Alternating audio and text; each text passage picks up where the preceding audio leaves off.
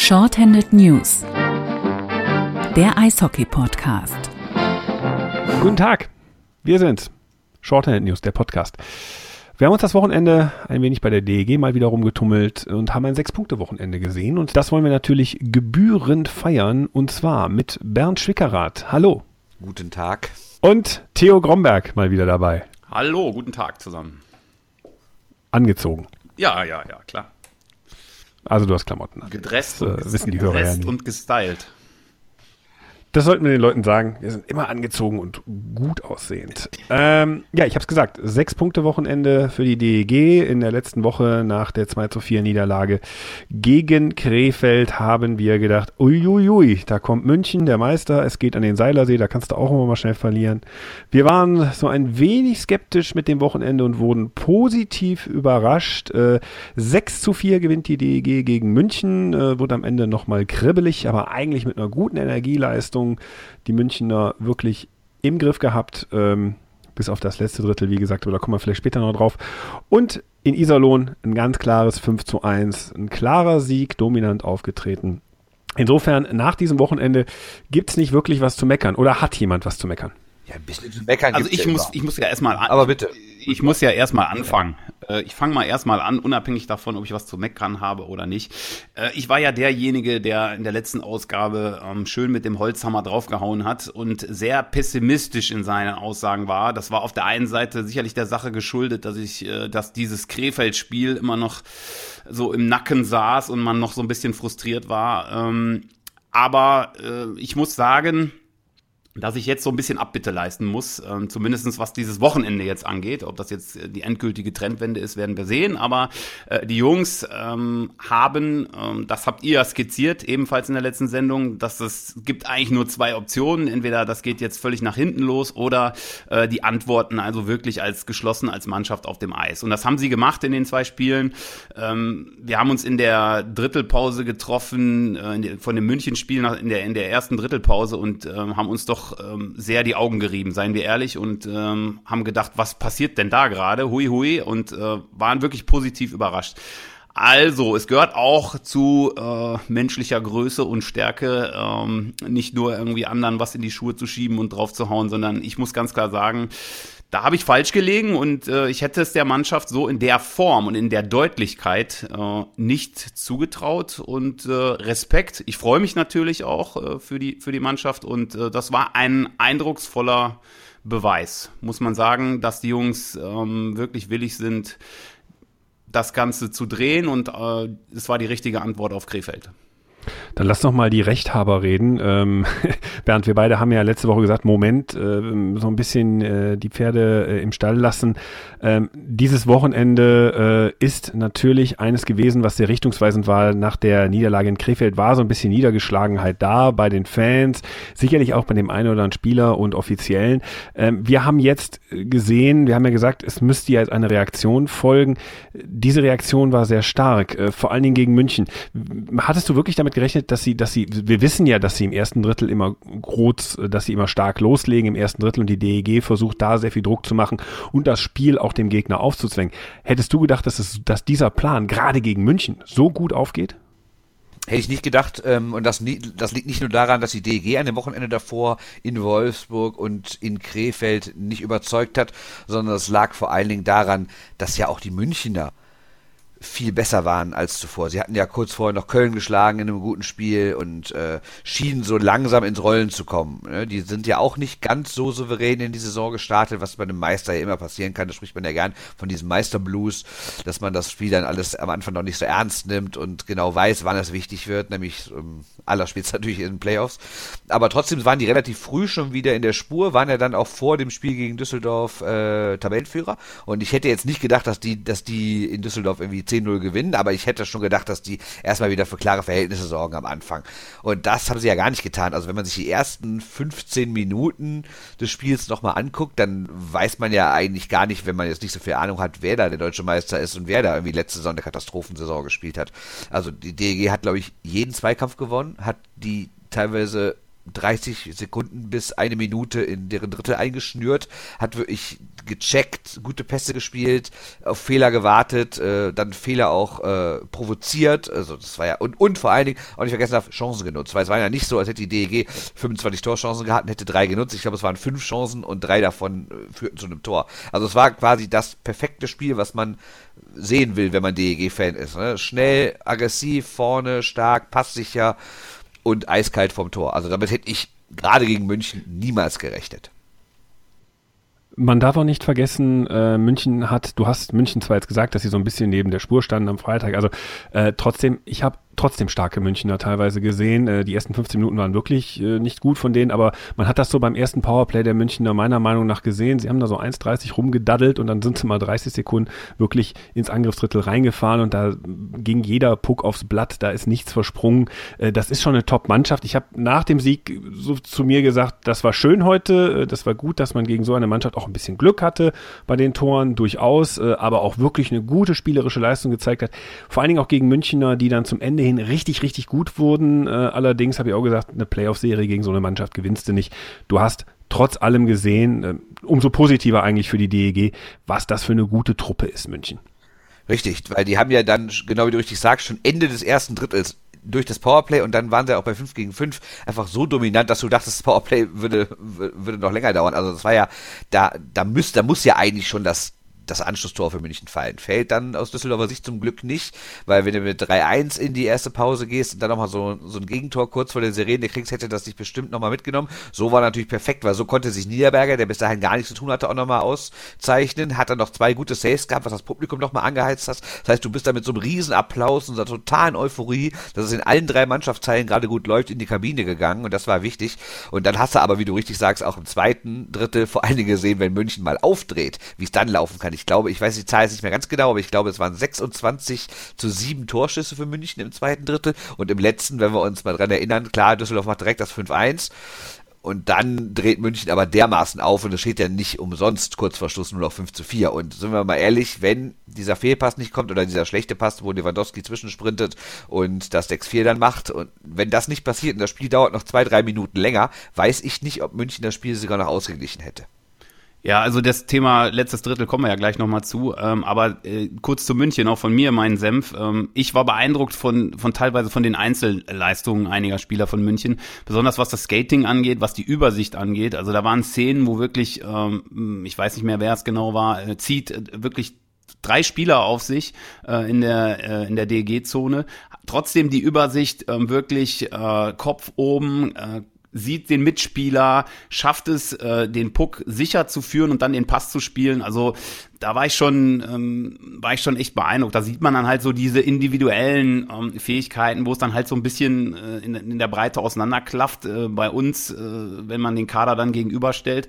Und das sind dann halt natürlich letztendlich die Unterschiede. Ähm, aber die DG hat es einfach ähm, gut gemacht in, der, in den ersten beiden Dritteln auf jeden Fall. Ähm, hat zum richtigen Zeitpunkt die Tore gemacht, beziehungsweise äh, die Tore nicht bekommen und ähm, sich dann auch am Ende belohnt. Und äh, das wäre schlimm gewesen, so was Bernd jetzt skizziert, wenn man, wenn man da in die Overtime oder ins äh, Penalty schießen äh, müsste, dann weiß ich nicht. Also da ist natürlich für die dann auch wieder so ein Nackenschlag, äh, wo dann in den Köpfen äh, immer wieder dieser Geist äh, rumschwirrt, letztes Drittel, letztes Drittel. Und ähm, ich finde, äh, diesmal haben sie in beiden Spielen halt ähm, recht früh sich ein gewisses Polster geschaffen, um das über die Zeit zu bringen. Ja. Dann schlagen wir doch mal den Bogen ähm, weg von München ähm, hin zum Iserlohn-Spiel, weil ich glaube, da gibt es ja viele Dinge, äh, die sich dann bestätigt haben aus dem München-Spiel. Natürlich, Theo, wie du sagst, sagst, äh, München war relativ auch hin und wieder was Dusel dabei, den du aber auch wirklich mal brauchst in so einer Phase der Saison, wo du Nackenschlag kassiert hast in Krefeld. Ich glaube, das war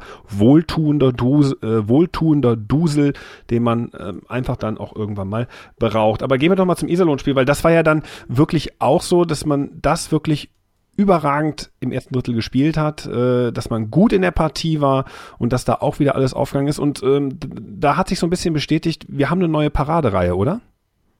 Ja, also ich war völlig, äh, also sagen wir so, es war ja von vornherein klar, wenn man mit Herrn Bartler gesprochen hat oder wenn man so gelesen hat, was er gesagt hat, dass, äh, dass diese Saison eine andere wird als die vorherige. Erstens weil es äh, nicht so viel schlechter kommen konnte, ehrlich gesagt. Also für ihn persönlich.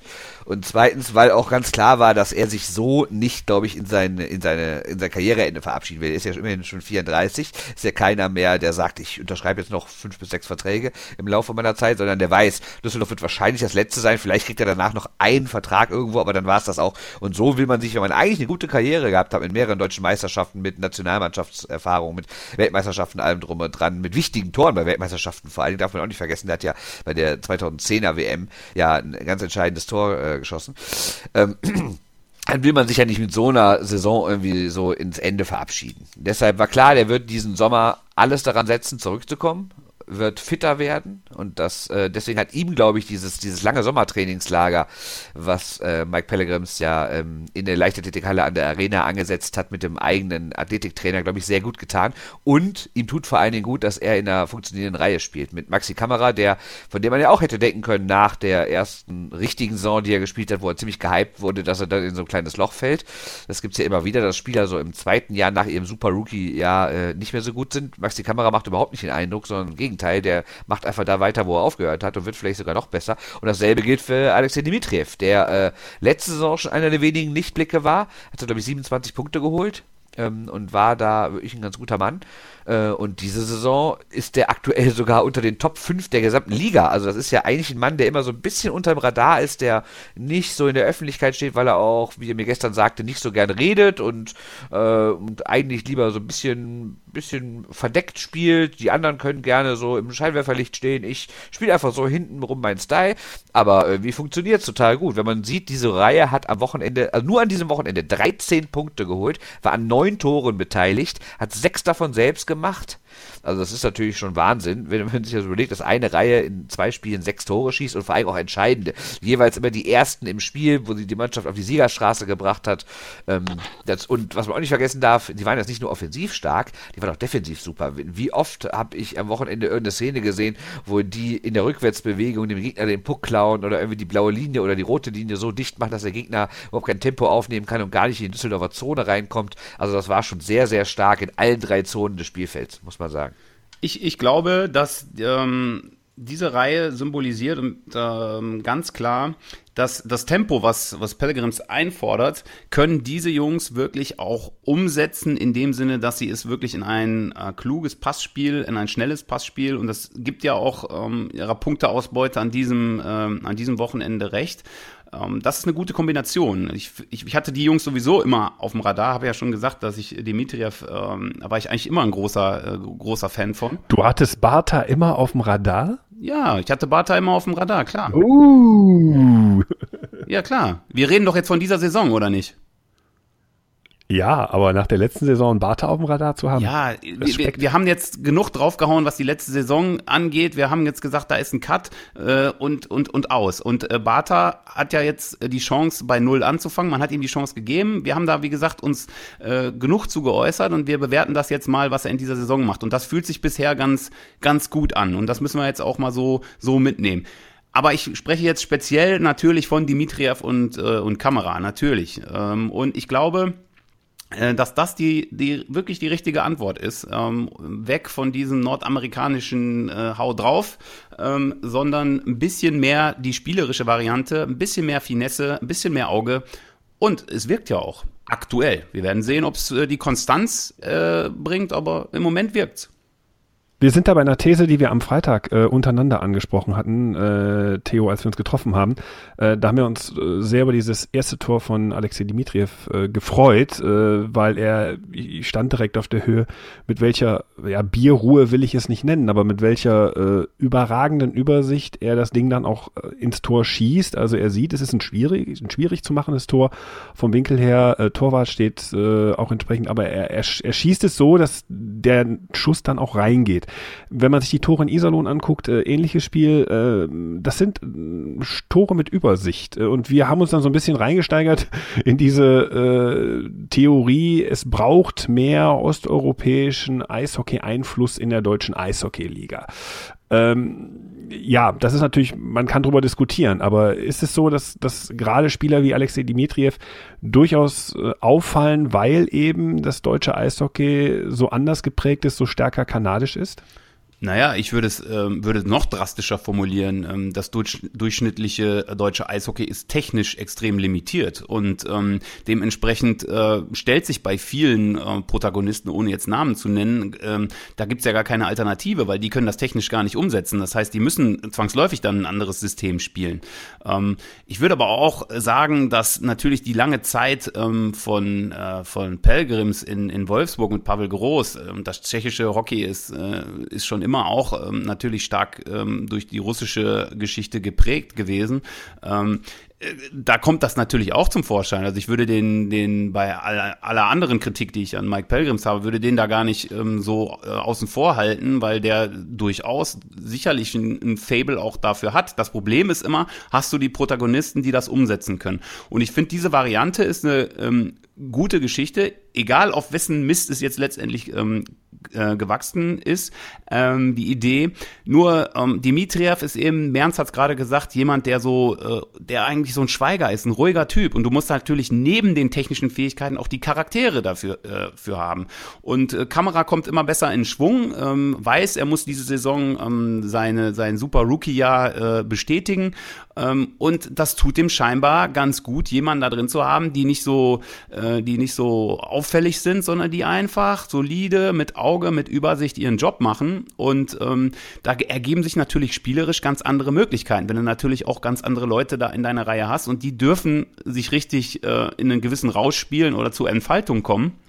Und dann kommt sowas dabei raus. Wie gesagt, immer unter Vorbehalt, dass wir jetzt äh, äh, von einer kurzen, äh, kurzen Etappe da reden. Ne? Das muss man, wie gesagt, über eine lange Saison immer bestätigen. Aber der Trend, und äh, da gebe ich dir recht, Christoph, wir haben das ja schon äh, diskutiert, der Trend ist der richtige. Nur du musst, wie gesagt, dafür die entsprechenden Spieler auch haben, die es umsetzen können.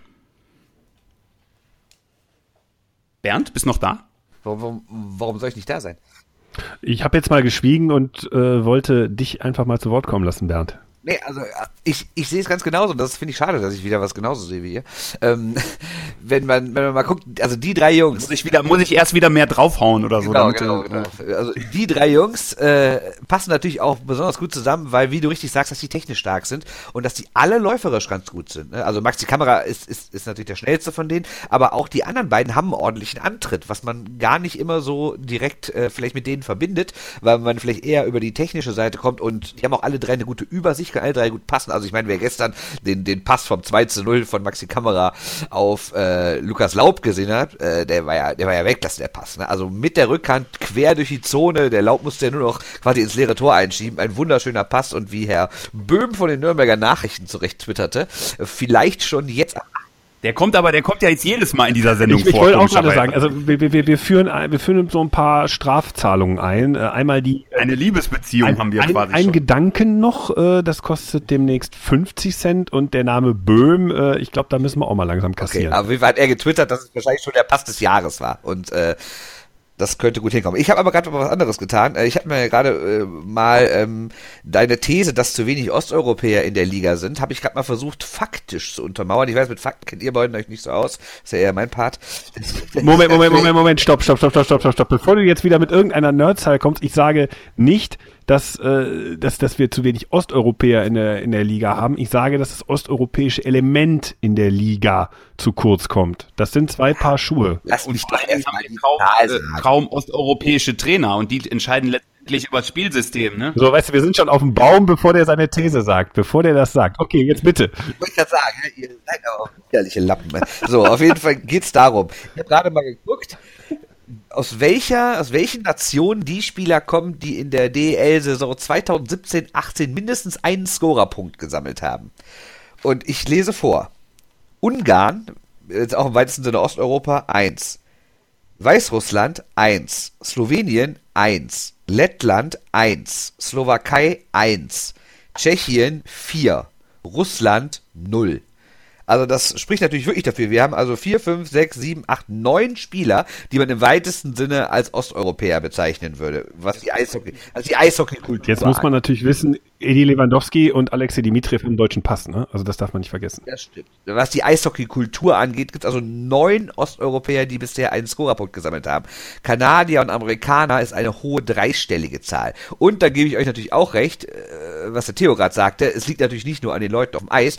Die Leute, die natürlich prägend den Stil der Liga vorgeben, sind auch Leute, sind natürlich Manager, Sportdirektoren, wie man so auch immer nennen will, oder Trainer. Und auch da hat man ja, wenn es keine Deutschen sind, eigentlich nur nur Nordamerikaner, die natürlich auch einen nordamerikanischen Stil predigen. Und der ist natürlich viel Laufen, viel drauf, viel Vorcheck, viel äh, an den Mann und sowas. Und es gibt natürlich wirklich keine, kein Trainer oder sagen wir mal kein Club, der irgendwie mal sagt, nee, wir spielen eher vielleicht ein äh, mehr taktisch geprägten Stil, dass, dass wir irgendwie mehr laufen. Also ich meine, klar, die die laufen auch, aber laufen dann anders. Äh, dass wir halt, äh, weiß nicht, aufs Technische setzen, auf schöne Pässe, auf Puckbesitz und sowas. Ne? Das stimmt schon, das fehlt dieser Liga. Und wenn du dann mal eine Reihe hast, ich will jetzt nicht sagen, dass das irgendwie die osteuropäische DEG-Reihe ist, das wäre jetzt alles ein bisschen arg überhöht. Aber wenn du zumindest eine Reihe hast, die ähm, ein paar Elemente davon reinbringt, und dann auch noch technisch stark ist, wie jetzt Bata Kamera Dimitriev, sieht man, dass es direkt funktionieren kann. Und die ist aktuell die stärkste Reihe der DEG.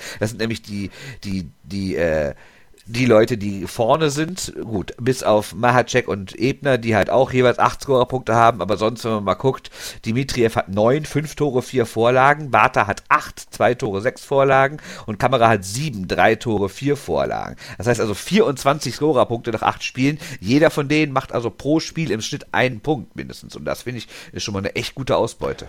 Ja, wir kommen mal, wir sind ja gerade schon so in einer gewissen kritischen Würdigung, äh, was man durchaus noch kritisch sehen kann.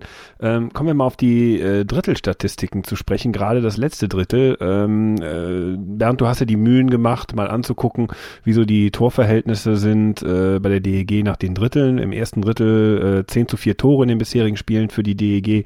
Dann im zweiten Drittel immer noch die DEG vorne 10 zu 7 Tore äh, gegen die jeweiligen Gegner, aber dann das dritte Drittel haben wir schon mehrfach angesprochen Jetzt auch mal hier in Zahlen. 9 zu 15 Gegentore das ist heftig. Und vor allen Dingen, selbst in Iserlohn, einer Partie, wo die DEG alles im Griff hatte, hat sie das letzte Drittel nicht gewonnen. Ähm, die DEG hat in dieser Spielzeit noch kein letztes Drittel für sich isoliert entscheiden können. Richtig, erst das und vor allen Dingen hat sie, hat sie schon mehrere Spiele dadurch verloren.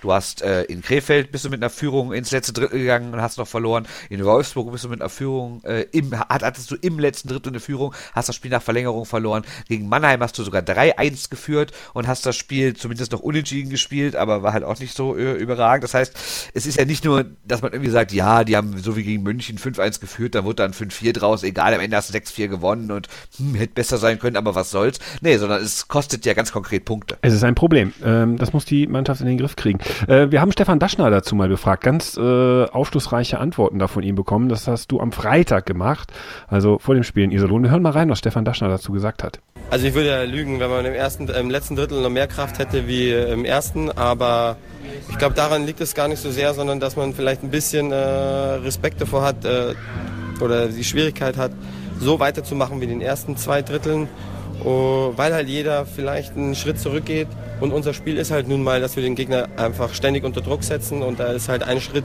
zu kurz dann meistens schon, äh, wird schon mit einem Fehl, äh, mit irgendeinem Tor oder mit, einem, mit irgendeinem Konter bestraft und ja. Aber sollte man dann nicht vielleicht so ein bisschen die Taktik ändern?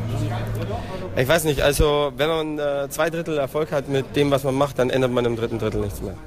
Bemerkenswerte Aussage, wie findet ihr?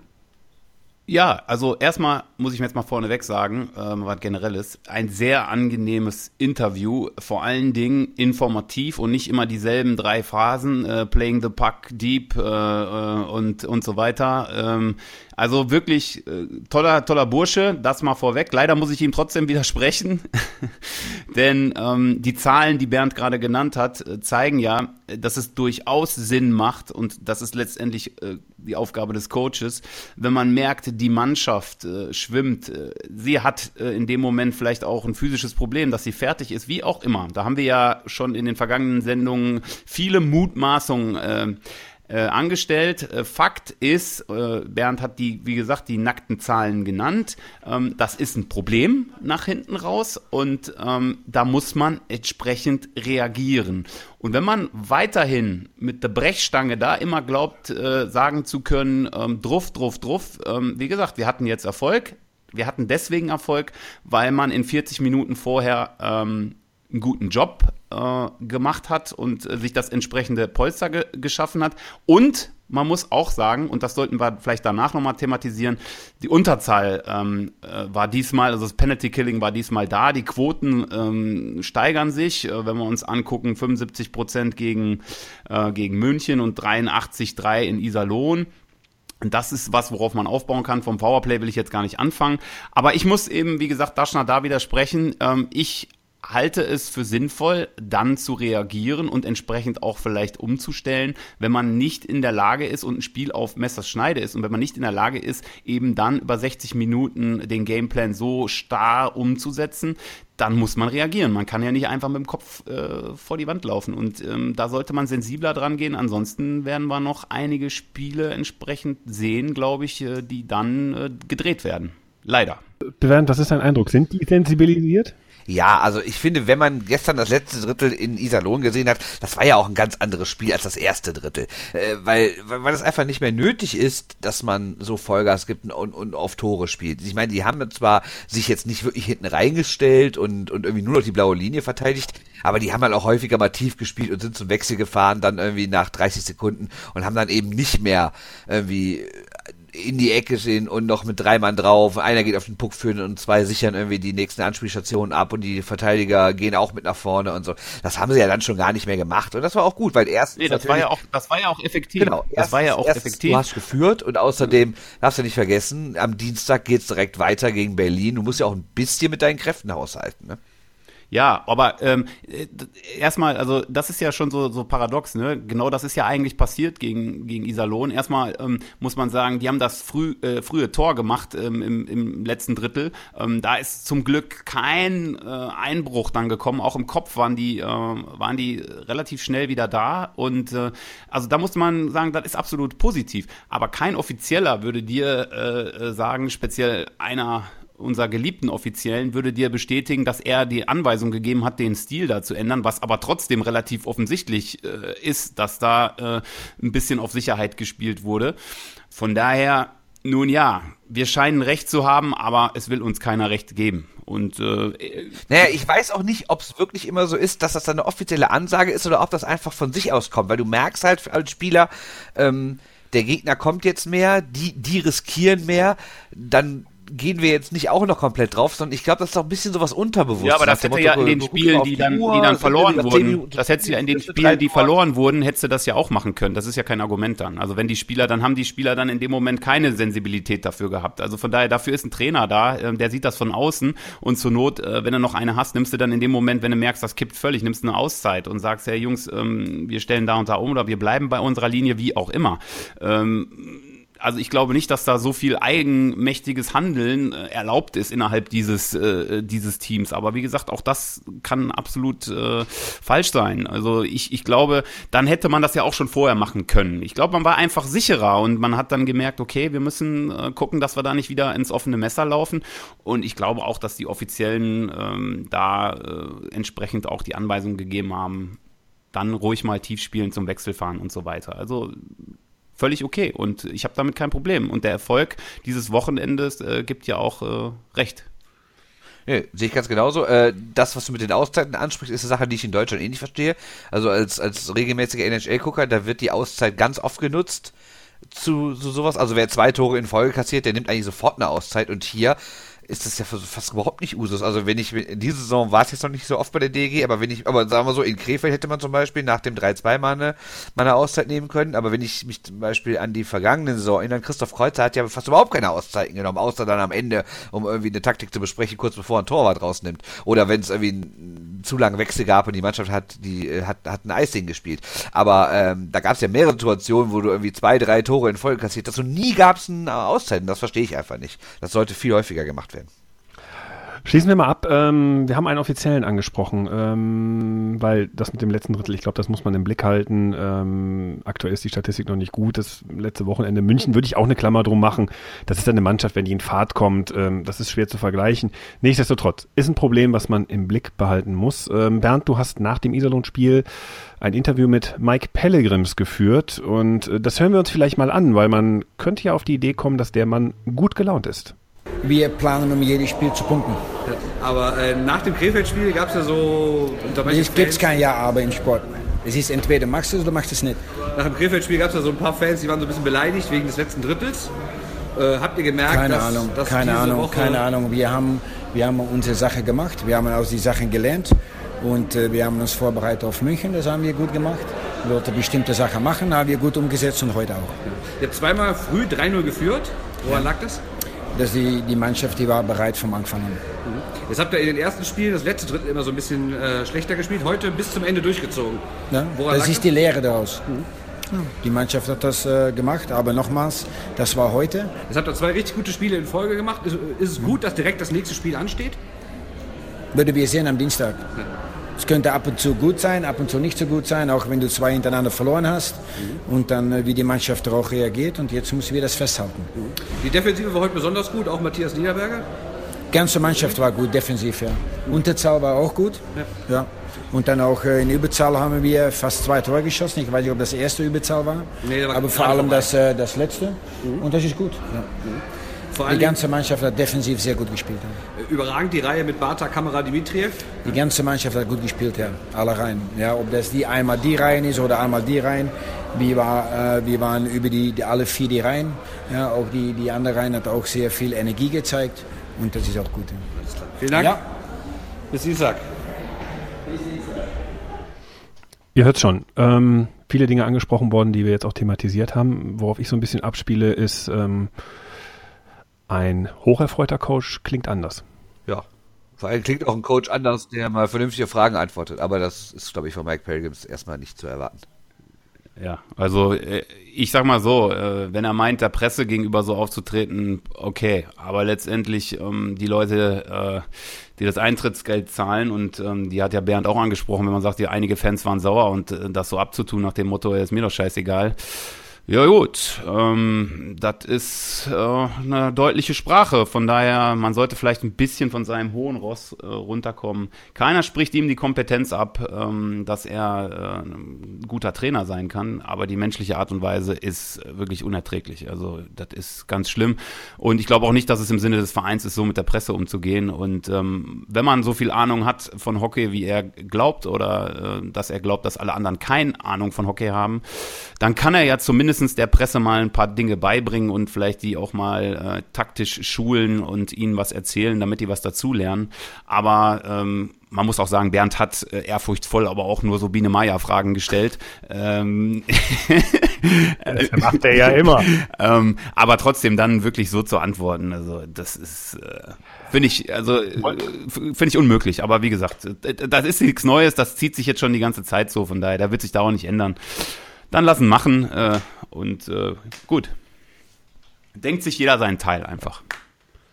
Wir wollen es auch nicht überbewerten. Es war einfach mal so ein Dokument, ähm, ein Auszug dessen, ähm, um zu zeigen, äh, Mike Pellegrims ist, glaube ich, noch nicht so ganz da und noch nicht so ganz äh, in sich im Reinen, ähm, was den Erfolg der Mannschaft angeht. Der Druck ist natürlich auch groß, den er hat äh, nach der letzten Saison.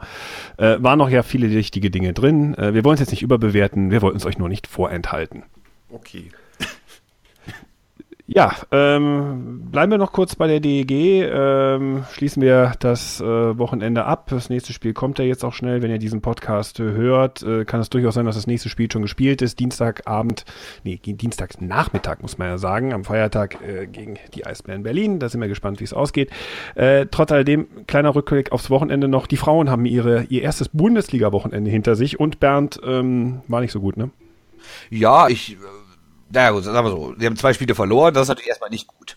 Aber was, glaube ich, ganz gut ist, dass knapp 200 Zuschauer am ersten Tag da waren. Das ist ja auch nicht so normal, gerade wenn man freitags als Fan ein Spiel hat. Man ist dann auch sonntags nach Iserlohn gefahren und dann den Samstag auch noch abends an der Bremenstraße zu verbringen. Es gibt ja Leute, die haben neben ihrem Fan-Dasein noch ein Privatleben und da werden dann viele wirklich zu allen drei Spielen, Freitag, Samstag und Sonntag gegangen sein, an einem verlängerten Wochenende, wo man vielleicht mal äh, eine schlimme Brückentagsgrippe äh, bekommen hat montags und dann äh, und dann irgendwie das Wochenende weggefahren ist. Also da fand ich schon echt in Ordnung, 200 Zuschauer. Ähm, es ging ja gegen Bergkamen. Die Düsseldorferinnen haben auch 3-1 geführt, am Ende aber noch 3 zu 4 verloren. Äh, auch übrigens im Schlussdrittel, ne? nur mal so dazu. Das zieht sich also durch den Verein, sagen wir mal. Ähm, und am Sonntag gab es dann das zweite Spiel, das ist ähnlich wie bei der DNL. Da gibt es dann zwei Spiele in Folge manchmal. Äh, das gab es am Sonntag dann und das war dann nicht mehr so, so umkämpft und da gab es dann keine Führung, sondern äh, das ging 1 zu 4 aus. Da hat die DEG sogar bis 5 Minuten Verschluss 0 zu 4 zurückgelegen, aber noch ein 1 zu 4 gemacht. Das war übrigens Hallie McLean, eine der Amerikanerinnen, die ersten Tore haben gemacht Laura Brückmann, äh, die übrigens auch nach einer, Vor einer Vorlage von äh, McLean, dann Valerie Offermann hat das 2 zu 0 gemacht und Offermann hatte dann sogar noch das, äh, das dritte Tor gemacht zum 3 zu 1 im ersten Spiel. Das heißt, es gibt die ersten Torschützen, die ersten Tore, aber noch nicht die ersten Punkte. Gucken wir weiter zur deutschen Nachwuchsliga DNL.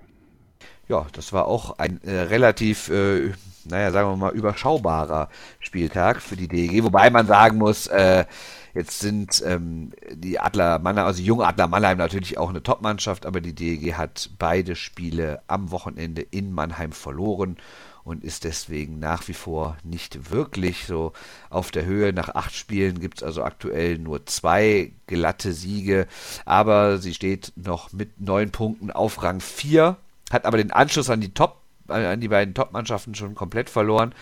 Ähm, könnte aber noch Dritter werden, wenn sie ein bisschen Pech hat, ist sie Fünfter und dann ist sie direkt ganz raus, was den Kampf um die Playoffs und die deutsche Meisterschaft äh, angeht. Aber naja, wollen wir mal nicht zu schwarz malen. Aktuell sind sie noch Vierter und Vierter müssen sie ja werden in dieser ersten Vorrundengruppe, um in die nächste Runde zu kommen.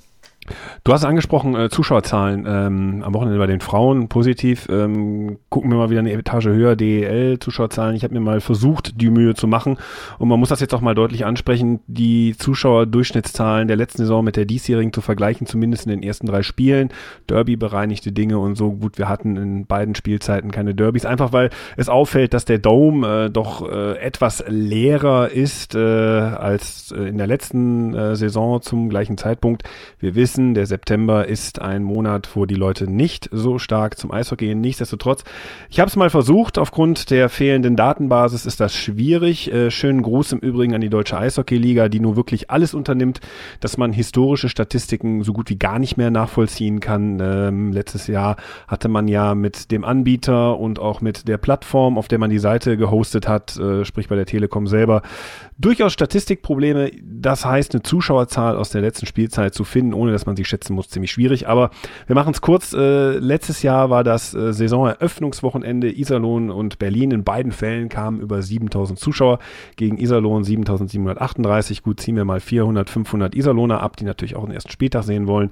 Kommt man auf Schnitt etwas über 7000. Jetzt so die ersten Spiele bei der DEG. Äh, Augsburg 6879 Zuschauer. Äh, München und Mannheim jeweils so um die 100, 200 unter 6000 Zuschauern. Heißt, die DEG hat zum Start der Saison augenscheinlich noch ein kleines Mobilisierungsproblem. Oder wie seht ihr das?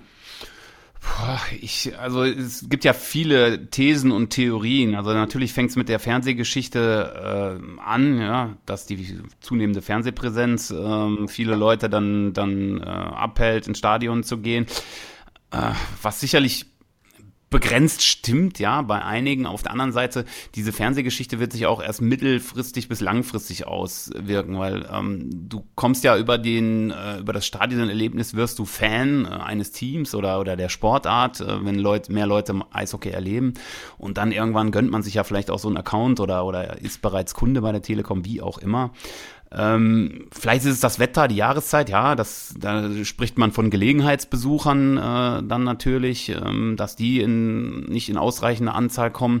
Du weißt aber auch nicht, ähm, ob mal einige Vereine gewisse Aktionen einfach mal zurückgefahren äh, haben und nicht die Karten ähm, wieder zum Fenster rauswerfen, äh, um irgendwie künstlich die, äh, die Statistik zu steigern, sondern dass vielleicht bei einigen größeren Vereinen gesagt wurde, nee, das muss, wir machen das jetzt erstmal äh, am Anfang Anfang gucken. Ja gut, aber wir reden ja jetzt über die Düsseldorfer EG und da hat ja deutlich der Zuschauerzuspruch ja, ich, abgenommen. Ich, ich, es hat keine, es hat keine Aktion ich, gegeben. Ich spreche jetzt äh, allgemein, weil der Bernd hat letztens ja schon von dem allgemeinen Trend in der, in der DL gesprochen. Ich wollte jetzt den Bogen speziell zur DG äh, spannen und sagen, ähm, ich kann es mir nur erklären, dass die Leute eher abwarten sind nach dieser Chaos-Saison, ähm, wo auch dann natürlich so eine Identifikationsfigur äh, wie, äh, wie Daniel Kreuzer jetzt fehlt, äh, wo dann die Geschichte mit Christoph Kreuzer war, Trainer und so weiter, dass da vielleicht einige Traditionalisten sagen, ja, das ist doch auch einer Düsseldorfer Jung und so weiter, nicht schön gelaufen alles. Abwarten, gucken, wie entwickelt sich die spielerisch die neue DG, dann glaube ich auch, dass man an die ähm, Zuschauerzahlen der Vorsicht Saison auf jeden Fall anknüpfen kann. Also meine Einschätzung. Bernd, was sagst du zur Zuschauerzahl? Ja, ich finde sie ähm, auch ein bisschen enttäuschend. Natürlich ähm, sehe ich das auch so, dass grundsätzlich der September, oder sagen wir andersrum, dass da viele Leute noch nicht so wirklich im, im absoluten Eishockey-Fieber sind. Andererseits muss man auch sagen, die ersten drei Gegner, gut, Augsburg jetzt mal ausgeklammert, das ist natürlich für Leute, die den Eishockeysport sehr intensiv verfolgen und deswegen wissen, dass Augsburg letztes Jahr eine super Saison gespielt hat und auch dieses Jahr vielleicht eine gute Rolle spielen kann. Äh, aber sagen wir mal so, der ganz normale äh, DG interessierte Düsseldorfer oder aus dem Umland, den zieht jetzt Augsburg nicht nach vorne. Aber die anderen beiden, Adler Mannheim, seit Jahren Top-Team und auch seit Jahrzehnten Rivale von der DEG, ich finde, der kann schon mal ziehen. Und dann kommt der Meister aus München, der, okay, jetzt Red Bull heißt, was dann auch nicht so super ist, auch nicht so der Traditionsverein aus München ist. Aber grundsätzlich reden wir davon, dass zwei der Top 4, Top 5 jetzt schon hier waren und die durchaus attraktive Mannschaften präsentieren können. Und dann kommen jeweils unter 6000 Zuschauer. Das finde ich schon echt enttäuschend. Aber zeigt vielleicht auch, erstens natürlich, dass die Leute noch nicht wieder so das Vertrauen haben nach der schlechten letzten Saison. Aber zeigt vor allen Dingen auch, ähm, was Eishockey-Fans oder äh, am Eishockey interessierte Leute nämlich welche sind. Und die interessieren sich dann doch, glaube ich, bis auf jetzt mal sowas wie Köln, Krefeld ausgeklammert, interessieren sich vor allen Dingen für ihre eigene Mannschaft. Und denen ist es eigentlich egal, wer der Gegner ist, weil es halt keine bundesweiten Stars gibt. Wenn jetzt zum Beispiel die Fußballer aus Dortmund, München, Schalke, was auch immer zu Fortuna kommen würden, wäre das Ding voll, weil die allein schon äh, dann Nationalspieler sehen wollt oder Leute, die sie vielleicht bei WM oder EM im Fernsehen gesehen haben. Im Eishockey, frag doch mal den durchschnittlichen, jetzt nicht den Nerd-DEG-Fan, sondern den durchschnittlichen. Nennen wir mal fünf Spieler von München, nennen wir mal fünf, sechs von Mannheim, nennen wir mal drei nur von Augsburg. Ja, die kennt doch kein Mensch. Und deswegen haben das halt das grundsätzliche Problem, dass die Leute sich halt wirklich nur für ihr eigenes Team interessieren. Stefan Adam ähm, haben wir dazu befragt, ähm, zu den Zuschauerzahlen, weil es natürlich auch für die Kasse der DEG nicht so gut ist, wenn man jetzt schon früh in der Saison etwas unter Schnitt ist, da muss man dann aufholen. Äh, der klang aber entspannt, hören wir rein. Ich glaube, wir, wir, wir, sind jetzt ungefähr irgendwie um sechs im Schnitt und äh, das ist eine gute Basis, denke ich. Ich glaube, die Atmosphäre hat auch äh, hat in den Spielen auch jeweils wirklich, äh, wirklich gepasst und, und, und war, war top ja, letztendlich müssen, müssen wir äh, oder muss die Mannschaft auch in Vorleistung gehen und, und durch gute Leistung überzeugen und durch attraktives Eishockey. Das war ja das Ziel und dann werden auch wieder mehr Zuschauer kommen und äh, da sind wir aber nicht unzufrieden bisher. Also der Geschäftsführer der Düsseldorfer EG bleibt noch locker. Aber es ist eine Erwähnung wert. Zuschauerzahl ist ein bisschen abgesunken. Wir werden sehen, waren noch bisher erst drei Spiele. Ähm, zumal die DEG äh, vor einem Jahr zu einem wesentlich früheren Zeitpunkt drei Spiele rum hatte. Äh, dieses Jahr dauert es ein bisschen, bis die Heimspielsaison so in Fahrt kommt. Wollen wir das Thema wechseln? Ähm, Theo, wir haben ja so eine kleine Oberliga-Sendung gemacht und dann schlagen wir mal den Bogen, wie du sagen würdest, von der DEG zur Oberliga. Die könnt ihr auch übrigens anhören. In muss ich dafür demnächst auch zahlen, wenn ich immer in den Bogen schlage? Muss ich auch, ja, kommt es auch ins Phrasenschwein? Den Bogen ne? schlagen. Ähm, wir haben eine Oberliga-Spezialsendung zum Start der Oberliga-Saison gemacht. Ähm, sehr, sehr hörenswerte zwei Stunden. Ähm, relativ viel getrunken wurde, es wurde viel gelacht. Äh, in Duisburg haben wir jetzt inzwischen sogar Stadtverbot wie ich hörte. ähm, aber in dieser Sendung ist was passiert, was dem geneigten DEG-Fan sicher auffällt bei Minute irgendwie 55, 38,2 oder wie auch immer. So genau wissen wir es nicht mehr. Ich ging runter, holte mir ein Bier, ließ euch über Hannover reden. Es fiel der Name Nicky Mond und dann wurde eine Information unterschlagen. Und du hast 30 Sekunden, Theo, diese Information nachzuholen. Ja, äh, lieber Nicky Mond, persönlich an dich. Ähm, du bist der schönste Mensch auf der Geschäftsstelle. Das steht außer Frage. Aber ich habe ähm, mit dem verwirrten Winnie Womit zusammen äh, einen schwerwiegenden Fehler gemacht. Ich habe deine erste deutsche Meisterschaft von 1996 vergessen. Meine beiden Kollegen haben verbal auf mich eingeprügelt. Die haben das also schon erledigt. Der Job ist äh, getan. Ich entschuldige mich. Natürlich bist du zweimal deutscher Meister geworden. Aber äh, dafür ist mein Gag leider mit der 2006er Geschichte, wo du ja äh, bei Deutz gespielt hast, etwas untergegangen, ähm, wo dieses legendäre Spiel an der Bremenstraße war, was ich dann noch so eingeworfen habe. Naja gut, war ein, äh, ein Versuch, äh, meine Unfähigkeit äh, zu kaschieren. Niki, äh, zweimal deutscher Meister, äh, von mir aus auch Hall of Fame. Entschuldigung. Zur Ehrenrettung äh, zitiere ich aus einem Buch, äh, das äh, zwei hier anwesende Herren geschrieben haben, mit einem wunderschönen, grandiosen Titel, ähm, wo der Fakt erwähnt wird, dass Nicky Mond 1996 deutscher Meister bei der DEG war, ohne allerdings den ganz großen Einfluss auf das Team gehabt zu haben, wie der bescheidene Mann selbst immer wieder betont. Ich möchte mich aber bedanken bei Tobi Kemberg, dem habe ich das im Stadion, also der Redakteur von der Eishockey News, ähm, der für, über die DG schreibt, ähm, der hat, ähm, ich habe das erzählt, habe gesagt, Bernd und Christoph, die machen mich fertig deswegen, oh, ich krieg ganze Zeit einen verbal drüber. Äh, was? Ach, das kann mal passieren, soll ich dich so aufregen. So, also ja, von daher, Jungs, alles gut. Danke, Tobi. Was soll man darauf noch sagen? Willst du ihm noch was sagen, Bernd? Ich will gar nichts mehr sagen. Alles gut. Gar nichts mehr willst du sagen? Nicht zu dem Warum Thema. denn? Zu dem Thema ist alles gesagt. Ist alles gesagt. Nachdem ich letzte Woche so ausgeteilt habe, kriege ich diese Woche hier mal richtig So, einen wir- drüber. wir gucken also aber mal eben in die- freuen sich die Spieler auch. Wir gucken Also aber ich mal glaube, dieser eben Podcast entwickelt sich so ein bisschen zu einer Borderline-Geschichte, ne? Also äh, jede Woche irgendwie entweder immer äh, alles scheiße, ich steigen ab oder oh, sind die gut, ich glaube, die werden deutscher Meister. Also, also ich glaube, der Verein macht das absichtlich, dass die jetzt jede Woche im Wechsel äh, entweder völlig durchdrehen oder also oder immer durchdrehen, aber immer in die immer in die in die andere Richtung. Mal sehen, was nächste Woche so passiert. Vielleicht gibt es dann mal so 0 zu 9. Natürlich, das muss, der Podcast muss doch auf Düsseldorf-Niveau bleiben, das ist doch klar. Himmelhoch, Himmelhoch jauchzen zu Tode betrübt. Ja? Geht nicht dazwischen. Aber äh, wir, wir wollen mal in Düsseldorf, was mir am Freitag aufgefallen ist, habe ich erstmal gedacht, so, äh, wo kommt denn der Nebel auf dem Eis her? Äh, Gerade in dem Bereich, äh, ähm, wo die Tor... noch, Und, ja, nee, andere Ecke auch noch, also je nachdem, welche Perspektive man hatte, je nachdem, da wo die, ich glaube, beide Tore waren hinterm Stadion auf, äh, wo der Krankenwagen rein und rausfahren kann.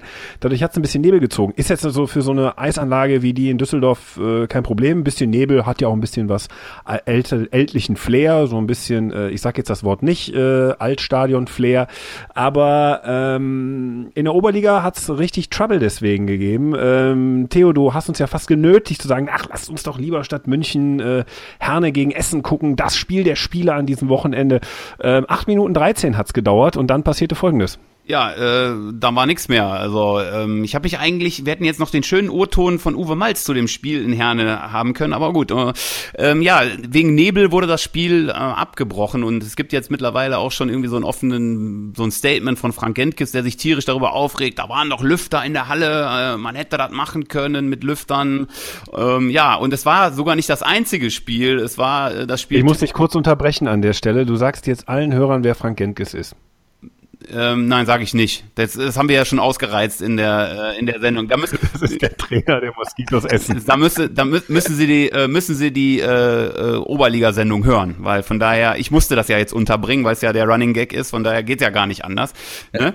So, aber ähm, also irgendwie haben die das ziemlich verbaselt, weil es war wohl schon bei der bei der Begehung der Halle klar irgendwie, dass es aufgrund der Außentemperaturen und der der relativ hohen Luftfeuchtigkeit da zu, zu Nebelbildung kam. Und ähm, ja, es befanden sich irgendwelche Lüfter in der Halle, die aber nicht genutzt wurden. Und äh, dann sah sich der Schiedsrichter eben nach kurzer Spielzeit genötigt, weil nichts mehr zu sehen war, das Spiel abzubrechen. Und das sorgt jetzt so ein bisschen für ähm, böses Blut. War nicht das einzige Spiel. Ähm, Tilburg gegen Berlin hat es auch erwischt. Ähm, war natürlich eine ungünstige Wetterkonstellation.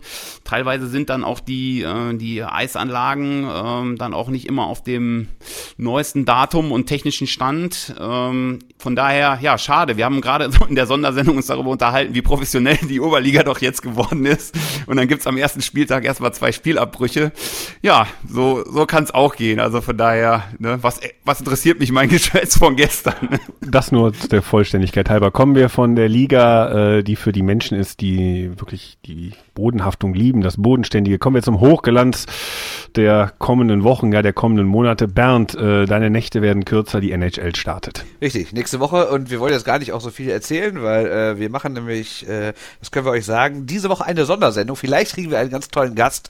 Das wollte ich aber jetzt noch nicht ankündigen, weil nachher kommt er nicht und dann wäre es blöd. Äh, aber wir hoffen, dass wir ihn kriegen und dann. Ich rufe den Leon gleich noch an. nee, den werden wir wohl nicht kriegen. Äh, und dann, äh, ja, werden wir ungefähr eine Stunde darüber sprechen, was sind denn so die drängenden Fragen vor der anstehenden NHL-Saison. Ähm, nicht nur aus deutscher Sicht, also natürlich werden wir auch einen speziellen Blick nochmal auf die deutschen Spieler haben, aber auch so grundsätzliche Fragen beantworten, was denn in der besten Liga der Welt so ansteht. Gerade mit Blick auf Olympia oder ob vielleicht mal wieder ein kanadisches Team den Titel holen kann nach Anfang der 90er, nachdem die Montreal Canadiens zum letzten Mal waren. Diese Frage werden wir klären und eine kleine Einschätzung unsererseits abgeben, welche Teams dieses Jahr was reißen können, welche nicht, wer die Topstars werden, wer der beste Jungspieler wird. Mal so ein rein Überblick ohne Anspruch auf Vollständigkeit, weil bei 31 Teams, jetzt Las Vegas ist ja dazugekommen, sind wir bestimmt nicht in der Lage, eine fundierte Analyse zu, also wir werden in der Lage dazu, aber das will sich keiner anhören, wenn wir zu 31 Teams irgendwie jeweils was erzählen und äh, dann dauert die Sendung fünf Stunden. Deswegen haben wir uns überlegt, wir stellen uns selbst zehn Fragen zur kommenden NHL-Saison und werden sie, soweit unsere Hirne das möglich machen, auch beantworten. Wir sind gespannt, werden das produzieren. Ähm, wir werden dann, dich dann wieder hören. Ähm, ja, dann äh, bleibt uns eigentlich nur noch zu sagen, ähm, eine sehr traurige Nachricht aus der letzten Woche. Lorenz Funk ist tot. Äh, 70 Jahre alt ist er geworden. Ähm, an dieser Stelle, ähm, Beileid haben wir schon bekundet. Äh, Gibt es eigentlich nur einen Text zu erwähnen, den hast du, Bernd, für uns mitgebracht. Den werden wir auch verlinken, äh, den ihr unbedingt lesen solltet über ihn. Also den habe ich nicht geschrieben, ne? weiß Gott nicht, sondern den hat der der, der großartige Günther Klein vom Münchner Merkur geschrieben. Der hatte ja auch das letzte große Interview mit Lorenz Funk veröffentlicht und beides haben wir schon auf unserer Twitter-Seite geteilt. Also wer sich das angucken will, Adshot Handed News, einfach nochmal ein bisschen rumscrollen.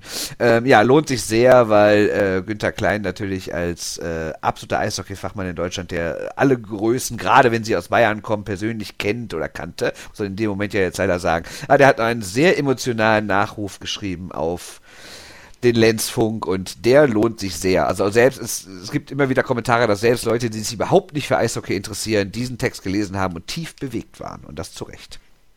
Ja, und ich finde ganz toll, finde ich auch, wie gesagt, weil er eben so ein Fachwissen hat, immer wieder, der streut das immer wieder so mit Anekdoten, der streut immer so Anekdoten ein, äh, was er so alles erlebt hat. Und das ist so großartig, ne, aus dieser, sagen wir mal, 80er, 90er Zeit teilweise, äh, dann, wo er auch als Funktionär dann hinterher tätig war, so bei Dynamo und was er dann da so alles erzählt, also finde ich, ähm, Finde ich super. Ganz, ganz toller Mensch. Wir haben den persönlich zwar nie kennengelernt, aber äh, niemand spricht irgendwie äh, negativ über den. Also das ist normalerweise im Eishockey-Business nicht so der Fall, sondern er sagt, vor sich selber hat der, der Lenz Funk gesagt, äh, ich habe mich zwar gestritten, aber ich hatte, hatte keine Feinde. Ist, also wirklich, wirklich interessanter Typ, natürlich auch sportlich äh, unheimlich viel gerissen, äh, die Bronzemedaille damals äh, mitgewonnen und äh, einfach ein Charakterkopf. Und solche Leute brauchst du natürlich in der Sportart und das sind natürlich auch so Aushängeschilder. Ne? Ja. In dem Zusammenhang wurde gerade Berlin erwähnt, es lohnen sich natürlich auch die Nachrufe oder letzten großen Texte zu seinem 70. Geburtstag, der ja erst in diesem Frühjahr war, äh, auch vom Tagesspiegel. Klaus Vetter hat da einige schöne Geschichten geschrieben. Die kann man auch mal googeln und lesen. Das, dann habt ihr einen guten Rundum-Überblick über Lorenz Funk. Apropos erdige Typen, kernige Typen, ähm, zum Abschluss der Sendung, Theo, ähm, es ist ja schon bekannt, dass du den Thrill suchst im Eishockey und auch in den unteren Ligen rumhängst. ähm, lass uns gar nicht so sehr in die Tiefe gehen. Du warst am Sonntag in Wiel, äh, da gibt es auch Eishockey in der Landesliga, da spielen die Eisadler Dortmund. Äh, bisher hat aber mit den Clubs nichts zu tun. Ähm, Uwe Malz ist der Trainer, eine ein, eine, wie soll man das nennen, ein, eine Koryphäe des äh, Amateursports im Eishockey. Ähm, ihr seid ganz klare Uwe Malz Ultras, möchte ich das mal nennen. Ähm, ihr habt. Ich würde sagen Hooligans. Also die würden sich ohne Scheiß für Uwe Malz boxen, da bin ich fest von überzeugt. Ja. Und Theo, ähm, hast du noch, du hast 30 Sekunden zu deiner Reise und zu Uwe Malz was zu sagen, bevor wir uns den guten Uwe zum Schluss der Sendung nämlich mal anhören. Ja, was soll ich sagen? Also ähm, er ist, äh, viele halten ihn immer für so einen Clown und Kasper ist er ja auch, aber äh, er hat natürlich auch äh, schon ein bisschen was sportlich in diesem Amateurbereich vorzuweisen und hat es auch geschafft, schon immer Mannschaften für das Niveau irgendwie gut einzustellen und auch nach vorne zu bringen. Also es ist durchaus auch ein seriöser Hintergrund, aber er ist eben so die, die Antithese zu Mike Pellegrims, was der Umgang mit Menschen äh, anbelangt und wie man sich gibt und äh, wie man auch wirklich freundlich sein kann und lustig sein kann und auch gewisse Dinge verkaufen kann. Natürlich ist es der absolute Gegenpol, da ist manches auch viel zu überdreht, aber mir macht es einfach Spaß. Der ist einfach ein sympathischer Kerl, der ist witzig und ähm, wir haben da eine schöne Wanderung gemacht über den Bierweg äh, in, äh, im oberbergischen Land hin zur Eissporthalle nach Wiel. War sehr schöner Tag äh, mit dem Kollegen Goldi Rickmann, der irgendwann auch mal in dieser Sendung äh, vorkommt. Und äh, wir haben ein grausames Spiel gesehen. Uwe Malz Debüt ähm, war ja nicht ganz so gelungen. Irgendwie äh, sind so, die Wieler haben 10-1 gewonnen. Ja, und danach haben wir ein kleines Interview mit äh, ihm geführt und da kommt äh, diese Stimme, die du jetzt gleich spielst, äh, diese, diese Originalstimme, da kommt die her. Ja, also Uwe, du bist ein guter, wir mögen dich und ähm, demnächst, wenn ich, wenn es die Zeit erlaubt, dann gucke ich nochmal vorbei. Vielleicht hast du bis dahin nochmal zwei, drei äh, fähige Spieler gefunden, ähm, die, die das Schlimmste äh, verhindern, dass das nicht zum äh, De Debakel wird für die Eisadler in der Landesliga. Wer übrigens mehr über Uwe Malz wissen will, der kann einfach mal den Namen, also ganz klar Uwe, Uwe, Malz wie Malz, M-A-L-Z, einfach mal googeln äh, oder bei YouTube eintippen. Es gibt einige schöne Interviews, als er Trainer war in Neuss äh, und äh, wirklich herrlich, herrliche Momente. Da denkt man manchmal. Ja. Äh, also, also bei YouTube, das sollte der Club bei YouTube solltet ihr euch angucken, Uwe Malz eingeben. Da gibt's diese legendäre äh, Pressekonferenz genau. äh, in Herne. Und ähm, wenn ihr eingebt, Frankfurter Löwen gegen Neusser äh, e.V., da, also da ist nicht Uwe Malz explizit erwähnt, aber da gibt's eine großartiges, äh, großartige Pressekonferenz in Frankfurt, wo, äh, wo Neuss in Frankfurt gespielt hat. Also wirklich sehr, sehr witzig, sehr zu empfehlen. Gut, dann wollen wir uns den guten Uwe zum Schluss der Sendung anhören, denn ähm, gut, die Tonqualität ist dem Bierweg entsprechend gewesen, aber dafür reicht nichts. Wir hören mal den Uwe, was er so zum Eishockey sagt. Das Eishockey, wir sind eine eingeschworene Gemeinschaft. Es kommen mal drei dabei, es sind wieder drei weg, aber im Grunde genommen triffst du immer die gleiche. So, man trifft immer die gleichen, drei dabei, drei weg. Drei sind weg, das sind wir. Äh, ich hoffe, ihr hattet viel Spaß beim Hören. Ähm, googelt Uwe Malz äh, und ich bin Christoph Ulrich. Ich sage Tschüss, bis nächste Woche. Ja, mein Name ist Bernd Schwickerath. Wir sehen uns vielleicht morgen äh, oder am Dienstag, muss man ja sagen, bei der DEG gegen die Eisbären äh, vor bestimmt 1300 Zuschauern, das wird super. Ich bin Theo Gromberg und ich sage äh, Tschüss, vielen Dank und äh, wir sehen uns äh, wieder. Oder Tschüss. hören uns wieder. Shorthanded News. Der Eishockey-Podcast.